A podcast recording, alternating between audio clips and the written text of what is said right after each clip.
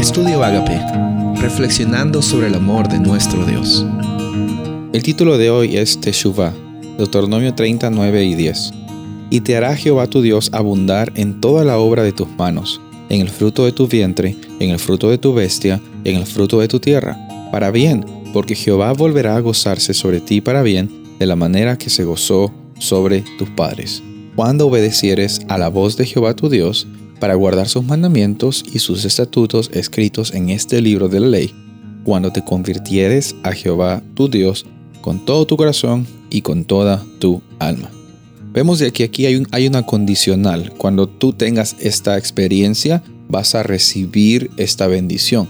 Pero esta experiencia no consiste en, en que tú hagas algo para cambiar. Vemos aquí que la condición, por si, si así se dice, la condición o la realidad más que condición, es una realidad eh, que, que, viene por consecuencia y todo viene conectado orgánicamente, es de que cuando nos convirtiéramos, esa palabra convertir es el título de hoy, Teshuvah, que eh, tiene mucho que ver con la experiencia de arrepentimiento también, tiene que ver con una experiencia de transformación, pero literalmente la traducción es eh, la palabra hebreo shuv, significa volver el camino, como que dar una vuelta de 180 y si estabas caminando para el norte, irte para el sur. Literalmente es cambiar el camino. Entonces no consiste en las cosas que tú necesariamente dices, palabras para afuera. Tampoco consiste en las acciones necesariamente que tú muestras exteriormente. Consiste en un cambio total de dirección de tu vida. Esa es la, la, la oportunidad que Dios te brinda para tener una experiencia de abundancia. Dice, Dios te va a dar abundancia en muchas cosas, pero más que cosas materiales, Dios va a dar abundancia a tu vida y a tu corazón. El Espíritu Santo va a vivir en tu corazón. El, amor de Dios va a estar inundando tu vida y tú vas a compartir de ese amor inundando tu vida. Tú vas a estar compartiendo y viviendo una experiencia de abundancia y de libertad.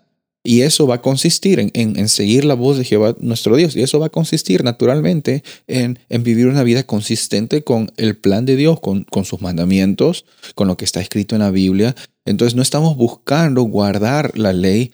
Guardar la ley es una consecuencia de nuestra experiencia de conversión.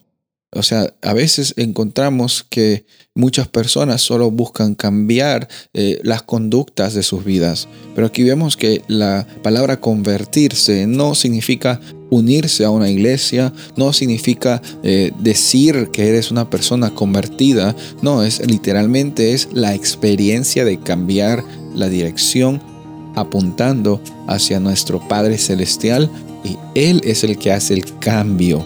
Nosotros Vamos hacia Él porque es nuestra decisión tener esta experiencia de conversión.